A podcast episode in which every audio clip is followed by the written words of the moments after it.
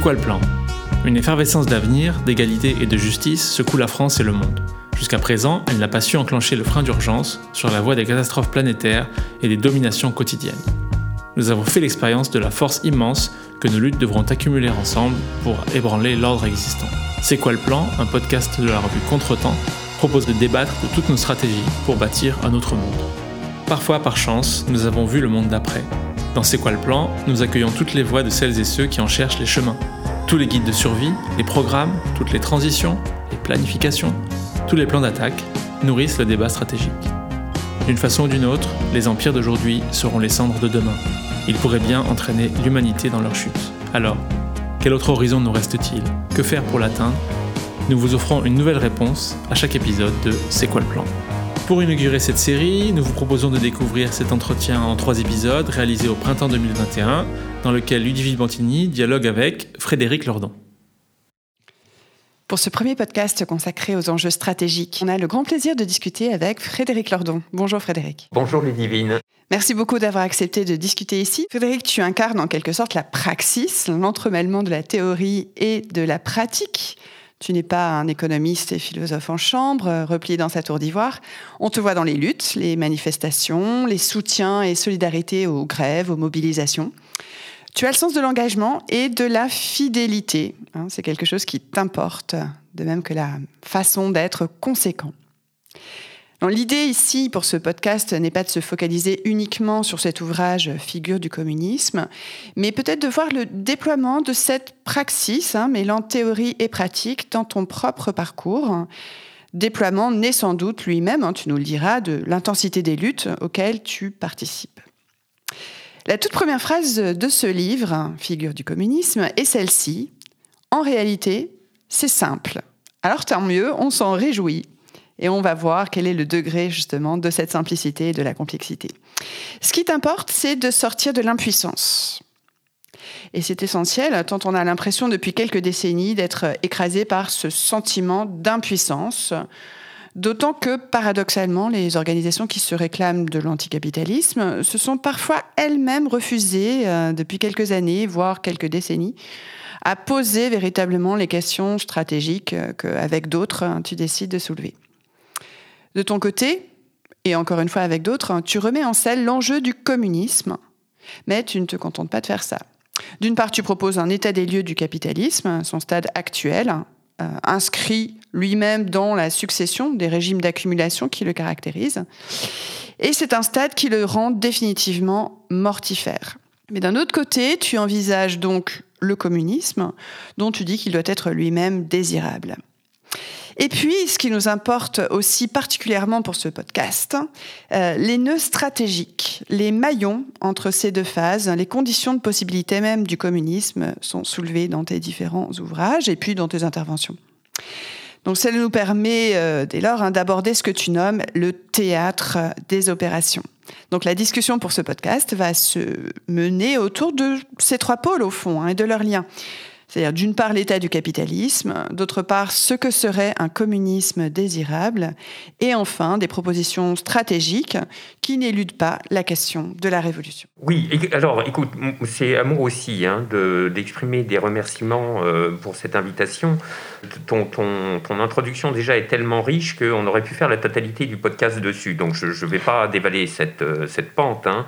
Euh, si ce n'est tout de même pour dire que moi ce que je, ce que je crois, c'est que, euh, enfin ce que, j'espère et à propos de quoi je suis confiant, c'est que euh, ici, ce, podcast est un lieu où euh, je vais pouvoir parler de choses dont j'ai pas la possibilité de parler dans les, dans les autres entretiens standards, parce qu'ils sont très contraints par leur format, par par euh, un certain registre obligé euh, d'accessibilité, de mise sous le boisseau d'un certain nombre de difficultés euh, conceptuelles ou, théoriques, et que ben, ici, on, va être libre, on, va, on va pouvoir se lâcher, et ça me, ça me fait très plaisir.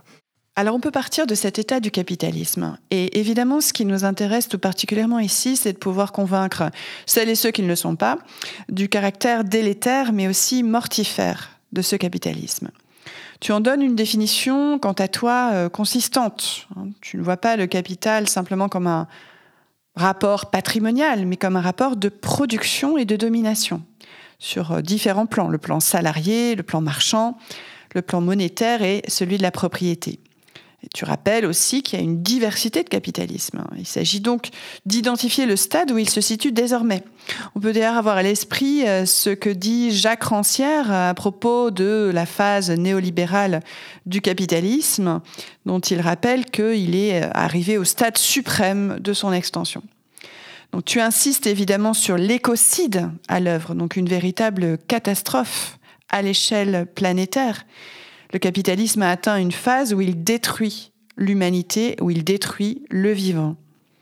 Il n'y a donc plus, selon toi, d'espace de compromis. Le capitalisme, dis-tu, s'est déplacé d'une telle manière que les solutions social-démocrates sont désormais impossibles. Alors, je dois te dire que j'en suis, pour ma part, très convaincue, mais le problème, c'est que ça peut apparaître comme un postulat, en quelque sorte, à, prendre ou à laisser. Est-ce que selon toi, on ne peut plus envisager une phase de nouveau compromis passé entre le capital et le travail, hein, comme dans les prétendues Trente Glorieuses, hein, expression qu'il faut bien sûr frontalement critiquer?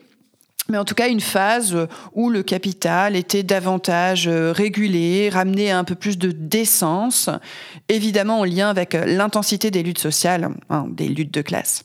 Désormais, selon toi, le, capitalisme ne peut plus décélérer et donc il n'y aurait plus d'alternative autre qu'une perspective révolutionnaire. Est-ce qu'on peut revenir avec toi sur tous ces enjeux?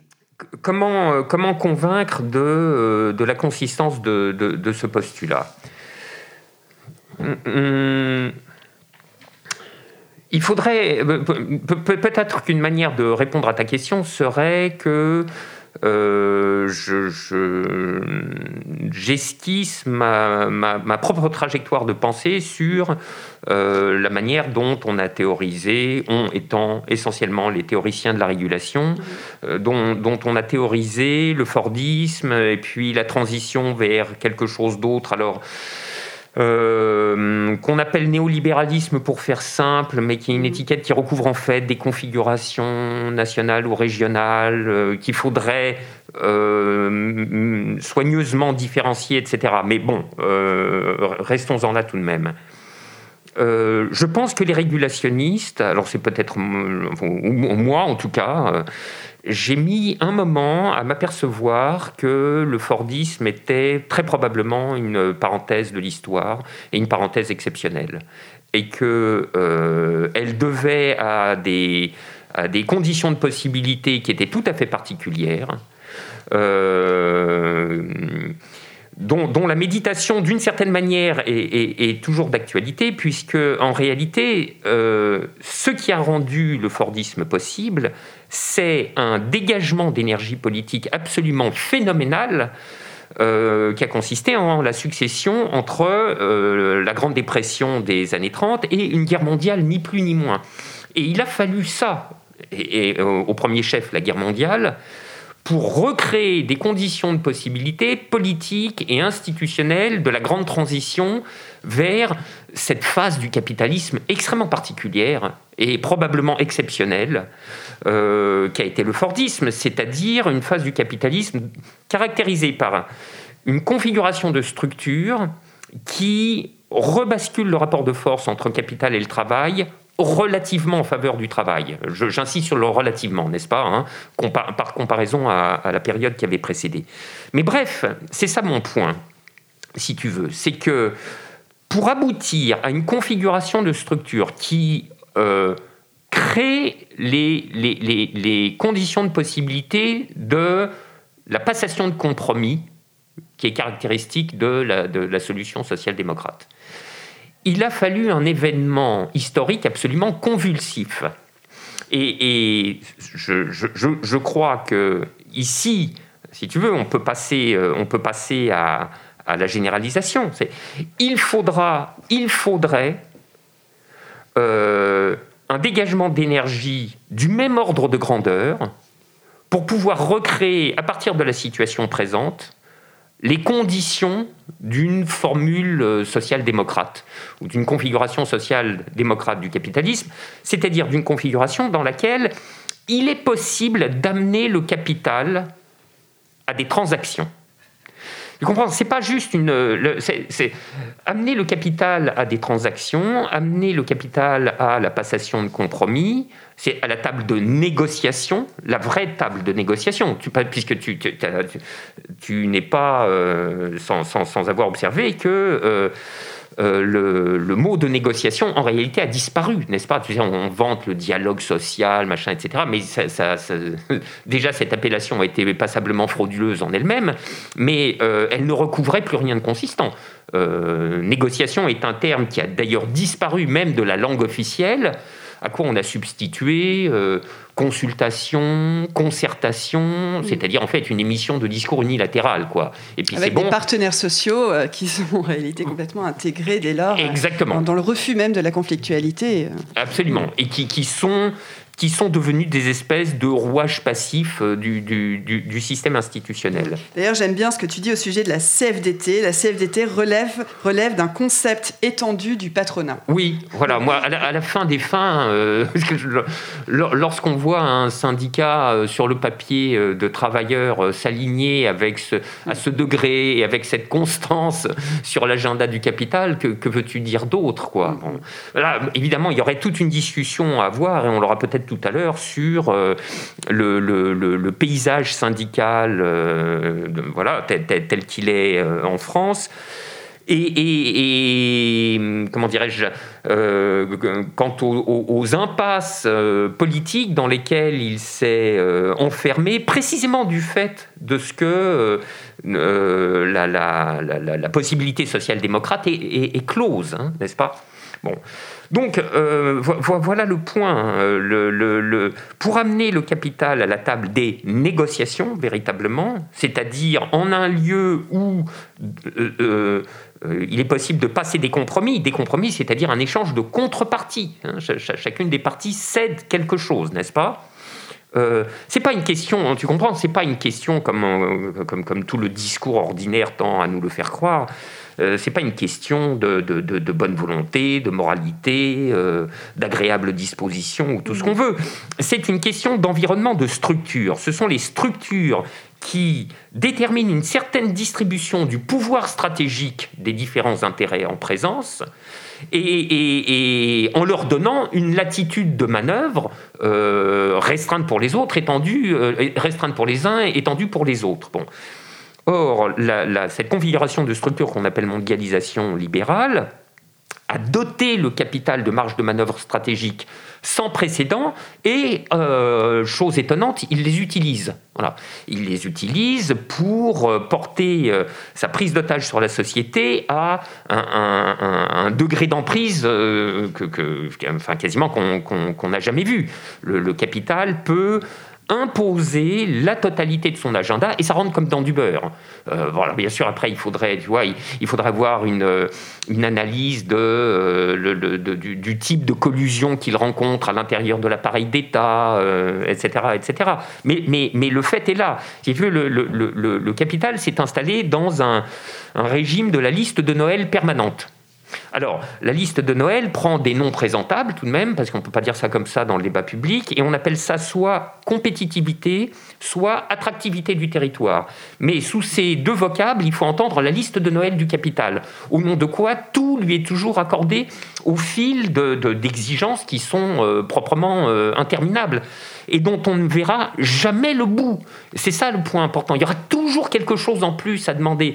C'est pour ça que euh, les, les, les, les, stratégies, les stratégies de ce que j'ai appelé jadis la, droite complexée, j'étais encore en dessous de la vérité, hein, je voulais parler du Parti socialiste, qui, qui, consistait à dire, bon, on va donner aux entreprises ce qu'elles veulent, et après, eh bien, elles joueront le jeu, elles créeront des emplois. Cette stratégie était absolument vouée à l'échec. Le capital n'en aura jamais assez. Bon. Et il a les moyens d'en demander toujours plus. C'est ça, le, c'est ça le mm. point très important. Donc, euh, si on veut ramener le capital à la logique du compromis, il faut refaire l'entièreté des structures, c'est-à-dire le privé de, euh, le, privé de son pouvoir de négociation. Évidemment, il ne, il ne l'acceptera jamais, sauf dégagement d'énergie politique phénoménale à l'occasion d'une convulsion historique qui est je ne sais pas quoi, n'est-ce pas? Et, qui seul pourrait recréer les bases d'une solution social-démocrate. Mais comme tu disais à l'instant, à très juste titre, il n'est pas question d'envisager une solution de retour au Fordisme. D'abord pour une raison extrêmement simple, c'est que en général, tu étais mieux placé que moi pour le savoir, l'histoire ne repasse pas les plats en tout cas pas à l'identique. Une phrase célèbre de Marx hein, sur le, au sujet de la répétition, on, la connaît tous. Mais, surtout, euh, l'autre raison, c'est celle que tu as dite. Euh, c'est-à-dire, moi, si tu veux, je, je n'ai jamais utilisé l'épisode historique du Fordisme qu'à des fins quasiment logiques, en quelque sorte, pour, pour euh, opposer aux prétentions à la généralité du discours de la mondialisation un contre-exemple sachant qu'un contre-exemple suffit à détruire une généralité. Mais c'est tout. Or, en effet, ce que tu disais est parfaitement exact, c'est-à-dire d'une part, les, conditions de travail euh, sous le Fordisme étaient, euh, épouvantables. Alors moi, tu, as sans doute en tête comme moi cette, cette euh, scène fameuse de euh, la reprise du travail aux usines Vondaire en 1968. bah oui, toi tu la connais encore mieux que moi, puisque toi tu es une spécialiste de mai 68, qui est évidemment une, une, scène qui, qui, frappe énormément et qui, qui, suffit à tout dire euh, en cette matière. Et puis surtout, euh, c'est ça le, le, le, truc décisif qui va faire la bascule avec la, la, la, suite de notre discussion.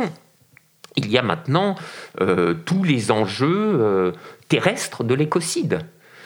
Donc, euh, supposons que se produise l'événement qui entraîne le dégagement d'énergie politique, qui permet la reconstruction de structures, qui autorise une restauration d'une solution social-démocrate, très bien, mais nous sommes toujours dans le capitalisme.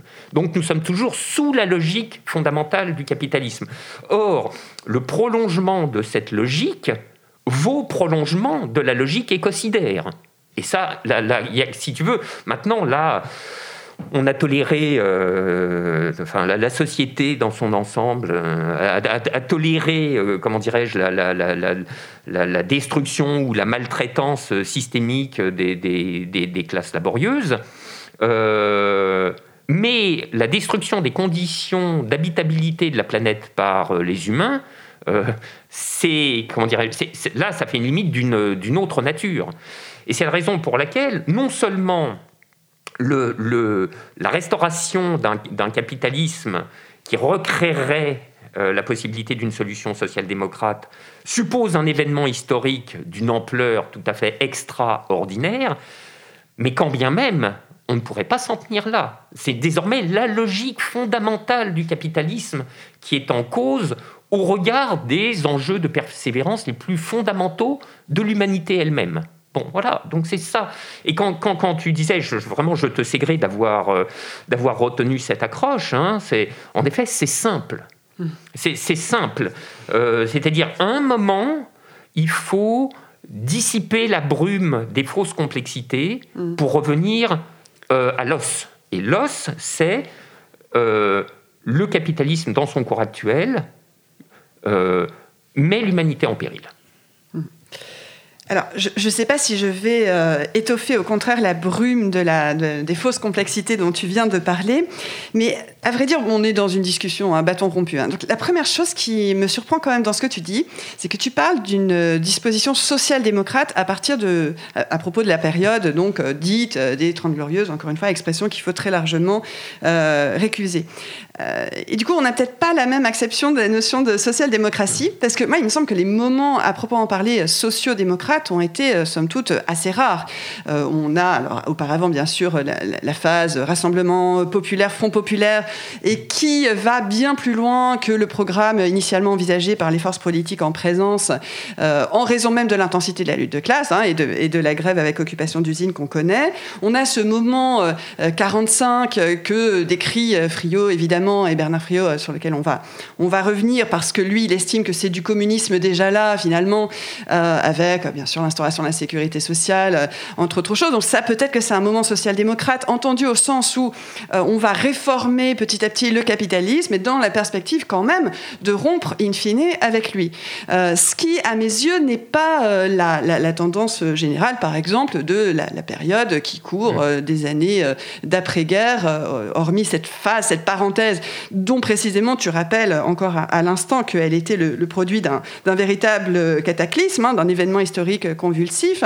Mais ensuite, moi, je vois pas trop où est la social-démocratie euh, dans, l'histoire. Euh, c'est-à-dire qu'au contraire, c'est un, capitalisme euh, qui se veut évidemment intégrateur de la conflictualité sociale, qui, veut la, à toute force la faire taire par des moyens relativement pacifiques, et notamment, par exemple, le capitalisme participatif, ce que le gaullisme va proposer, hein, de, une forme de co-gestion qui ne trompe pas son monde par rapport à, l'aspiration autogestionnaire, par exemple, des années 60 et 70.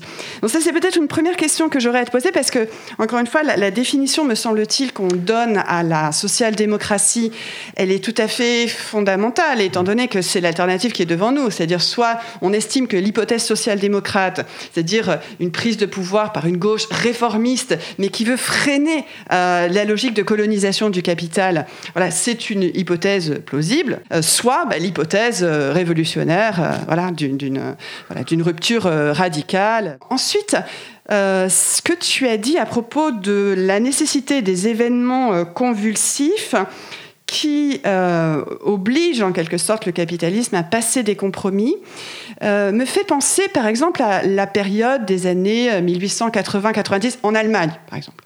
Euh, Bismarck, euh, qui est une manière de compromis social, tu vois, avec un certain nombre euh, de mesures qui, qui, sont des réformes dans une certaine mesure, précisément aussi pour, pour faire taire la, la, montée de la social-démocratie. Donc, bien loin de la social-démocratie, c'est une façon frontale, très subtile et très perverse aussi de, de la contrer. Donc, je, je, me demande quand même si, enfin, c'est toujours pour répondre encore une fois à nos, à nos contradicteurs. Hein. Hmm. Je, te l'ai dit et tu le sais, je suis parfaitement convaincue par, par tes hypothèses et tes, propositions. Mais je les ai en tête, ces contradicteurs, et c'est eux qu'il s'agit de convaincre. Euh, aujourd'hui, on nous dit hein, euh, euh, que le capitalisme pourrait décroître quasiment de son plein gré, que la décroissance ne serait pas nécessairement incompatible avec le capitalisme lui-même. Hein. Toi, tu, tu récuses absolument et très fermement dans le livre Figure du communisme cette, cette hypothèse. Bon, Est-ce que c'est pas ce à quoi on a affaire euh, en ce moment avec la crise sanitaire? C'est-à-dire la démonstration qu'à un moment, le capital euh, euh, peut, mettre une pause, mettre en pause sa, logique de reproduction insensée. Bon, écoute, il y, a énormément de choses et là, je, vais, j'avoue que tu es certainement plus savante que moi sur tous ces sujets. Je confesse un usage à l'élastique de la catégorie de social-démocratie. Mais tu as raison, il faudrait, euh, il faudrait être beaucoup plus précis que ça. Et en réalité, la catégorie parcourt tout un arc d'instanciation de, de, possible qui irait à une extrémité de euh, la social-démocratie historique. Souvenons-nous que les, premiers euh, partis communistes, avant de s'appeler communistes, s'appelaient partis sociaux-démocrates, avec des intentions de travail à l'intérieur du capitalisme, mais pour préparer une transition de sortie du capitalisme.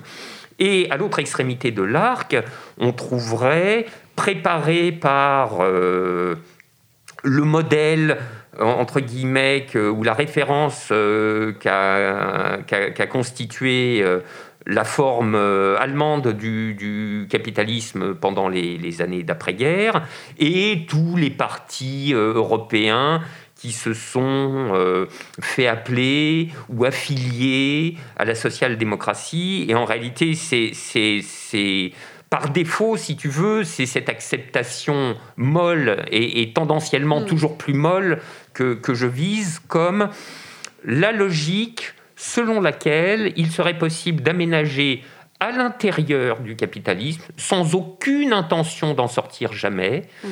euh, un, certain, un certain nombre de compromis modérateurs. Bon, ah, le capital exagère un peu, mais tout de même, il soutient le meilleur des systèmes matériels possibles. Donc il faut en conserver la logique fondamentale et essayer de balayer un peu les épluchures euh, à droite à gauche. Donc c'est vraiment, euh, en effet, c'est l'acception la plus, molle possible de, la catégorie euh, social-démocrate. Mais c'est dans le cadre de cette catégorie molle, en effet, qu'on situe le les objections euh, que, que, tu énonçais à la fin de, à la fin de tes remarques, c'est-à-dire, allez, euh, le capitalisme pourrait envisager de décroître, ou reste, regardez, la crise sanitaire l'y oblige, etc., etc.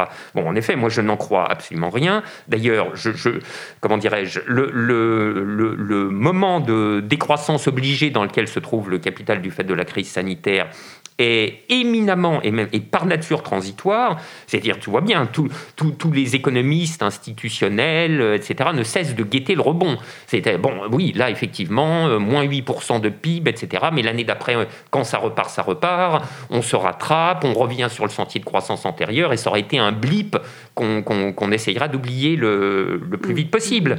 Le, la, décroissance, effectivement, la décroissance, ou euh, un capitalisme installé dans un régime de décroissance permanente, je, dis en effet que c'est une contradiction dans les termes.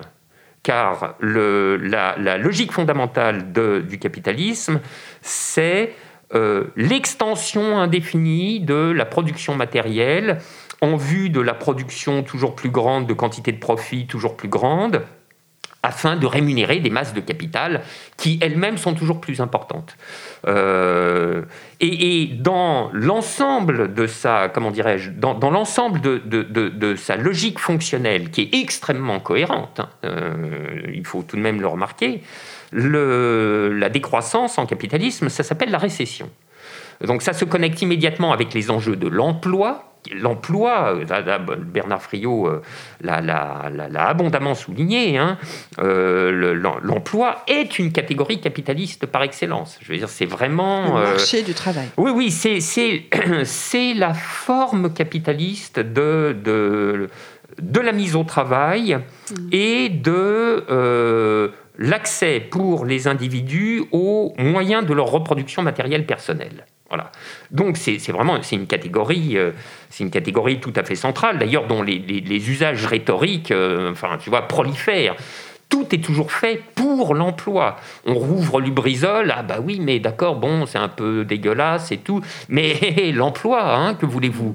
Et puis, euh, bah, c'est les entreprises qui créent l'emploi, fermez les guillemets, etc., etc.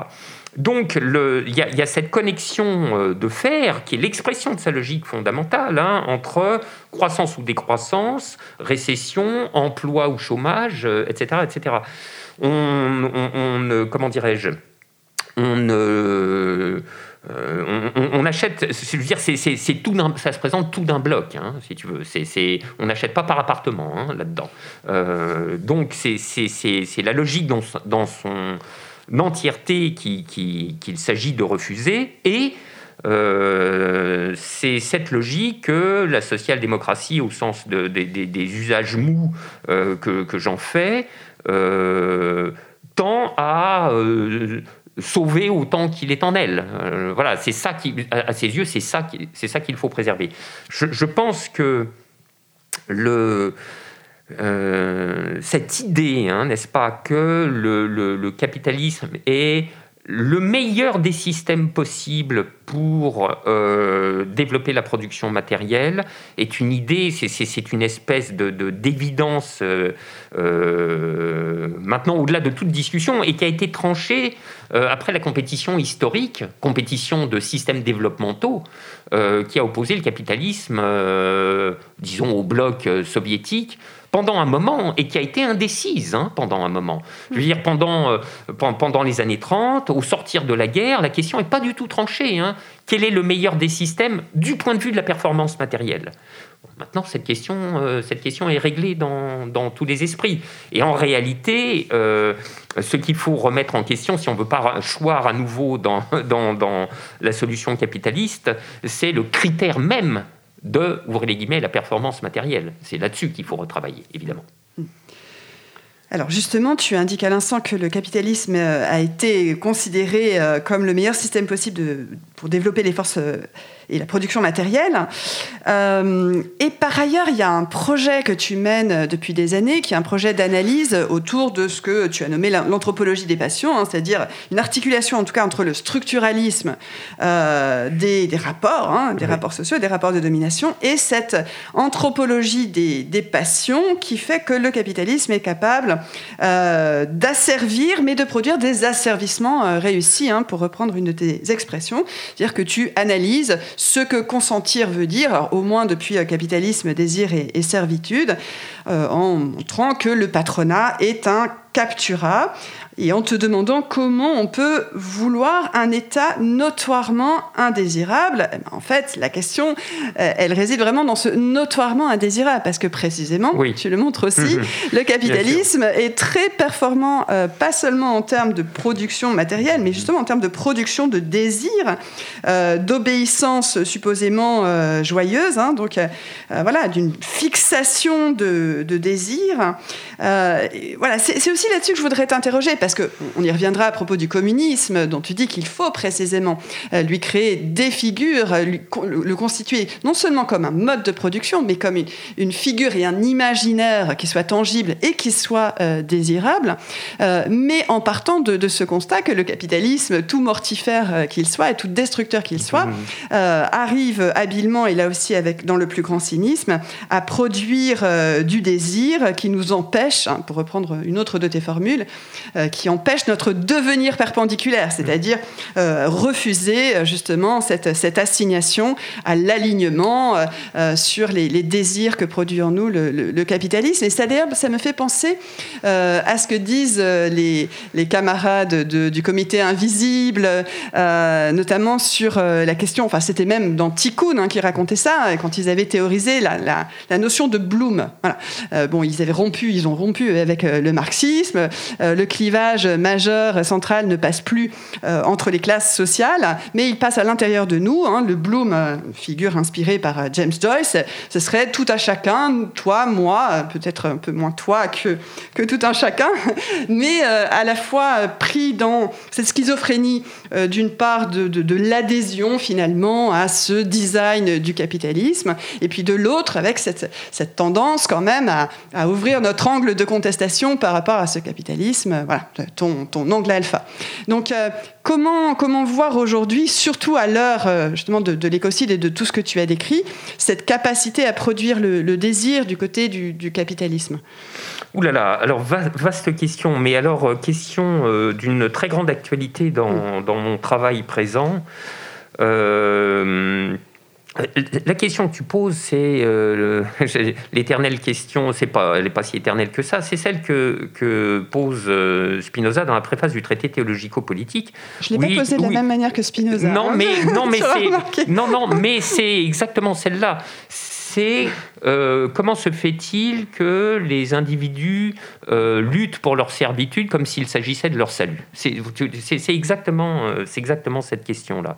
Et en effet, euh, tout le programme de recherche du, structuralisme des passions avait avait pour intention de montrer comment euh, les, structures, euh, les, configurations de rapports sociaux qui, ont été, qui ont été au centre des réflexions du marxisme, notamment althusérien, possédait en quelque sorte une, une, une, doublure d'affect, hein, qui, qui, qui d'ailleurs euh, sont, sont, auquel il est indispensable de faire référence pour comprendre comment concrètement les structures et les rapports sociaux ont une prise sur les individus. En quoi consiste l'efficace des rapports sociaux? La, la, la, Moi, ma réponse, c'est elle, elle, elle, consiste en affect. Les structures opèrent par voie d'affect, et notamment de, de désir sur, euh, sur les individus. Bon, alors, écoute, là-dessus, euh, je, ne sais pas jusqu'où aller, parce que je, vais te dire pourquoi. Il se trouve que euh, je suis euh, actuellement engagé avec une co-auteure qui s'appelle Sandra Lucbert dans un énorme travail qui consisterait à donner au structuralisme des passions un prolongement psychanalytique. pour renouer en quelque sorte avec une veine qui était celle de Wilhelm Reich, par exemple, qui lui analysait de quelle manière, euh, en quelque sorte, les psychés individuels apportaient leur concours aux emprises collectives et politiques du fascisme, n'est-ce pas? Euh, Avec cette thèse euh, extrêmement brutale et provocante qui consistait à dire mais il y avait un désir de fascisme dans, dans la population. Ce qui est une manière de dire qu'il y a il y a toujours des, prises, n'est-ce pas hein, euh, Des prises passionnelles, désirantes ou bien pulsionnelles, euh, à partir desquelles opèrent les, systèmes de domination, que, ce soit le système du fascisme ou ou que ce soit le système du capitalisme inutile de le dire, enfin si, inutile de le dire, euh, il y a deux auteurs euh, fameux qui ont, euh, qui ont repris cette veine et qui l'ont l'ont creusé à leur manière, c'est Deleuze et Guattari. L'anti-Oedipe est une c'est une, euh, une, euh, une théorie, c'est une, théorie désirante du, du, capitalisme, alors avec, les moyens qui, étaient les leurs euh, à l'époque.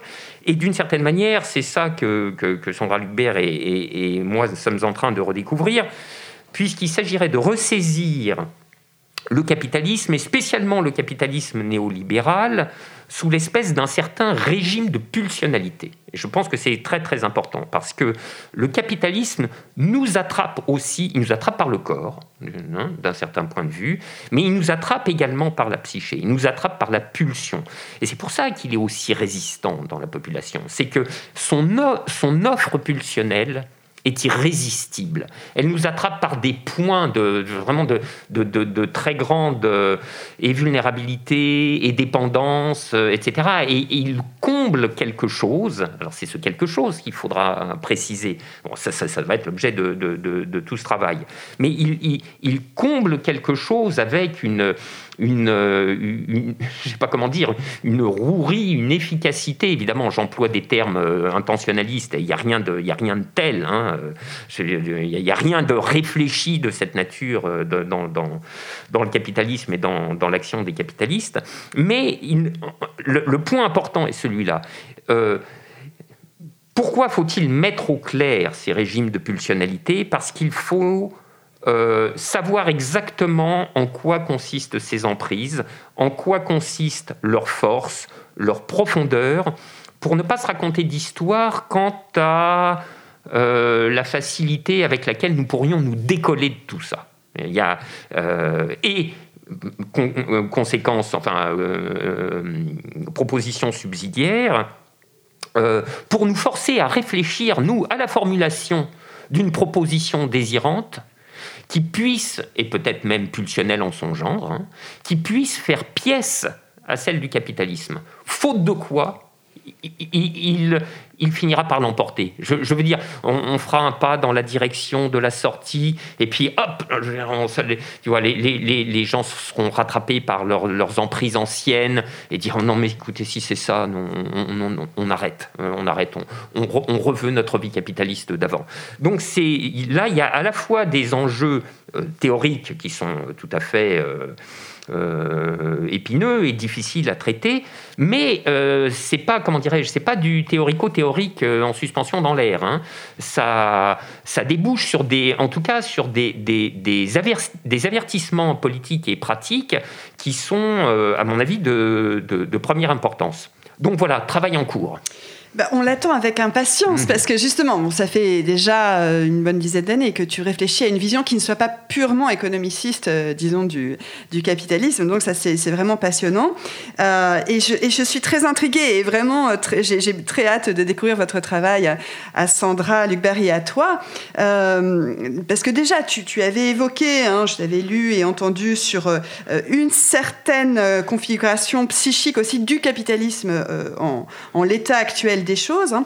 Mais, mais, je me demande dans quelle mesure la psychanalyse peut, peut nous être utile ici, enfin, et quel est sa, son propre degré d'adhésion? Enfin, c'est-à-dire, là, je te parle d'une d'une psychanalyse qui parfois échapperait à sa propre exigence et à sa propre déontologie de, de, psychanalyste, de psychanalyse. Je, je, pense par exemple à ce que ce qu'on disait le, le psychanalyste Hein, lui-même marxiste euh, Michel Thor, c'est-à-dire montrant finalement combien, en, étudiant par exemple le, parcours de, Lacan, il adhérait lui-même finalement à un, certain ordre des choses et le reproduisant, aussi contribuant à le, à le, à le reproduire.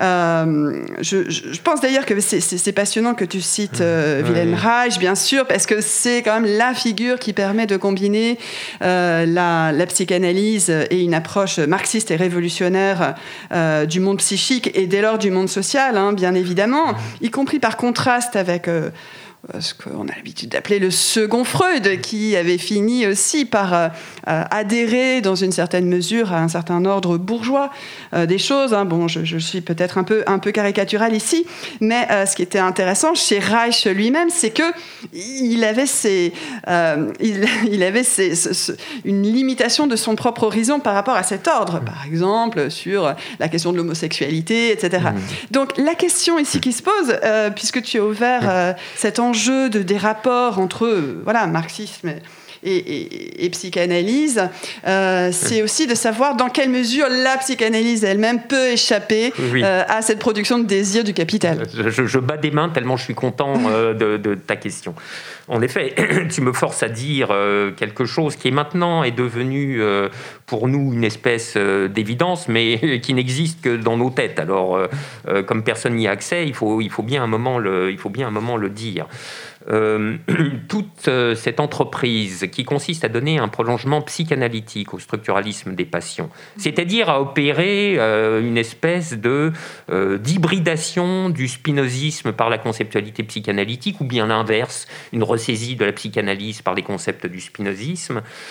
toute cette opération, en tout cas, vise une, une, révision profonde de la psychanalyse et de, et de ce qu'on peut lui faire dire. Car tu, tu, rappelles, et tu as bien raison de le faire, à quel point euh, euh, ce qu'on pourrait appeler l'institution psychanalytique, qui d'ailleurs n'est pas à saisir euh, tout d'un bloc, hein, et qui connaît des développements contemporains qui sont exactement dans la ligne des préoccupations que tu, que tu viens de faire valoir. Hein. mais comment, en effet, disons, vu de loin, euh, euh, l'institution psychanalytique a, plus souvent qu'à son tour, euh, fonctionné comme force de l'ordre symbolique. Enfin, c'était tout à fait patent. je pense que c'est peut-être l'une des raisons pour lesquelles la psychanalyse a, comment dirais-je, a, connu euh, cette éclipse hein, de la scène intellectuelle. Euh, mm. tu vois, Deleuze et Guattari, euh, quand, quand, Deleuze et Guattari lui, lui, lui font un sort avec l'anti-Oedipe,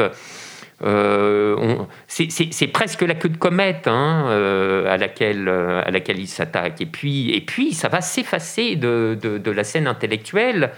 Euh, mais d'une manière qui est, tout à fait étonnante. Donc nous, euh, nous, voudrions euh, l'en ressortir, mais certainement pas l'en ressortir à l'identique. Et, nous voudrions lui faire subir un, certain nombre de, révisions qui sont, qui sont tout à fait importantes. La première, c'est alors là, c'est la plus, comment dirais-je, c'est la, la, plus urgente. Hein.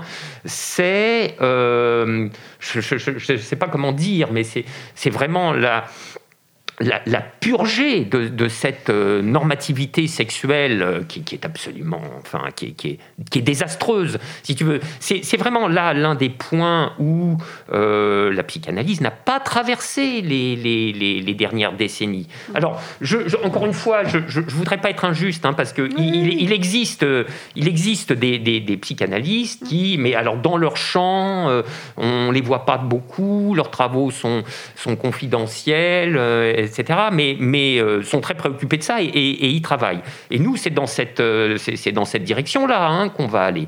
C'est-à-dire... Euh, la, position, de Lacan sur toutes ces questions, c'est toujours très compliqué. Hein. Il dit des choses, il dit le contraire.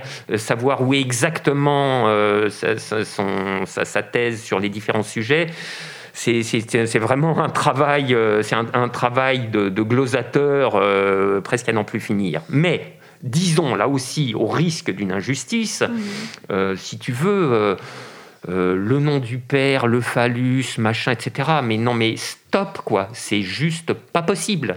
C'est pas possible de euh, recommencer de la psychanalyse euh, en reprenant ces, termes et surtout les idées qui leur correspondent à l'identique. Donc il faut, il faut tout refaire, tu vois. Il faut tout refaire pour, en gros, décoller la psychanalyse des plis qu'elle a contractés dans les conditions historiques de ses premières formulations, freudienne, mais lacanienne également, et en dégager en quelque sorte le noyau de généralité, mais pour le retravailler comme tel, mmh. avec des concepts qui ont une extension tout autre et qui ne sont pas affectés par ces biais catastrophiques, n'est-ce pas? Bon alors, donc, puisque, puis, puisque je suis parti pour... Euh, pour en parler, euh, nous, nous avons au programme, dans, le livre sur lequel nous travaillons, une section euh, tout à fait consistante sur, sur ces questions-là, n'est-ce pas euh, qui, qui, qui, qui, déboucherait sur euh, qui déboucherait sur une, euh, une caractérisation de ce qu'on s'apprête à appeler les, les, affects queer. Bon. Mais pour ce qui est de, pour ce qui est de la, de la problématique de la problématique avec le avec le marxisme, il y, a, y, a, une chose, si tu veux, dont nous sommes hautement conscient. Hein. Y a, y a, dès qu'on retourne à la psychanalyse, on est guetté par un péril qui est ce que j'appellerais le psychanalysme. Tu vois le psychanalysme, c'est la ressaisie des faits politiques et sociaux immédiate. Par les concepts de la psychanalyse. Comme s'ils pouvaient travailler directement à même la matière des faits sociaux et politiques. C'est un, une erreur intellectuelle, à mon avis, de première grandeur. Donc, euh, notre, notre préoccupation, mais constante, c'est de ne pas psychiser le politique ou le social, n'est-ce pas? Et de travailler en permanence à l'articulation euh, des ressorts pulsionnels et des structures sociales. Mais tu vois, ça c'est bien, c'est typiquement la ligne du, structuralisme des passions simplement euh, déplacée euh, vers, euh, vers l'angle psychanalytique. Il s'agissait de voir comment les structures sociales produisaient des affects qui déterminaient les individus à certains types de conduite. Là, si tu veux, c'est la même chose, mais en donnant au concept spinoziste d'affect une épaisseur supplémentaire qui est permise précisément par le recours à la conceptualité psychanalytique en termes de pulsion et de pulsionalité. Et là, moi, si tu veux, je me, souviens parce que au début de notre travail euh, euh, avec Sandra, on avait, on avait cette controverse permanente. C'est-à-dire, moi, je lui disais, euh, bon, moi, je, je, pense en termes de, je pense en termes de désir. Hein, bon. Et elle, elle me disait, non, il faut penser en termes de pulsion. Et ça n'est pas la même chose. Et alors, on s'est, on, longtemps euh, chamaillé sur cette question, et puis finalement, nous, nous, avons abouti à une reconstruction conceptuelle complète qui articule, parce que c'est compliqué désir, hein, il y a le sens commun, il y a un sens lacanien qui est très particulier, il y a même deux sens lacaniens, donc voilà, tu vois, ça n'aide pas à la clarté, il y a le sens spinoziste, etc. Donc là, on est déjà dans, dans un travail, au stade où on est notre travail, nous avons déjà réussi cette reconstruction conceptuelle qui emmène du concept spinoziste de conatus un concept de désir avec comme intermédiaire le concept de pulsion. Et tout ça est très retravaillé, euh, très retravaillé analytiquement. Moyennant quoi, au terme de ce travail, je suis obligé de lui donner raison. C'est-à-dire, oui, c'est vrai qu'il y a quelque chose dans le concept psychanalytique de pulsion que le concept spinoziste de désir ne suffisait pas à attraper et qui nous est d'une très grande utilité pour construire en quelque sorte alors maintenant, je ne sais pas comment l'appeler, hein, un, structuralisme des pulsions, n'est-ce pas? Et, pas seulement un structuralisme des, passions. Hein, voilà. Donc tu vois, c'est un très très, c'est un très très gros chantier, mm. mais, mais qui, qui rayonne dans plein de directions euh, à la fois, en sachant que notre intention première, est celle que je t'ai dite tout à l'heure, euh, c'est euh, Comment ressaisir le capitalisme dans sa configuration historique néolibérale, spécialement dans sa configuration historique néolibérale, euh, en tant que régime de pulsionalité particulier? Parce qu'évidemment, les, régimes de, de, pulsionalité, c'est ça tout. Je veux dire, c'est pas des invariants, n'est-ce pas? Ça se structure. C'est structuré historiquement et socialement. Les pulsionalités sont configurées dans et par les, les structures sociales, en l'occurrence celle du capitalisme.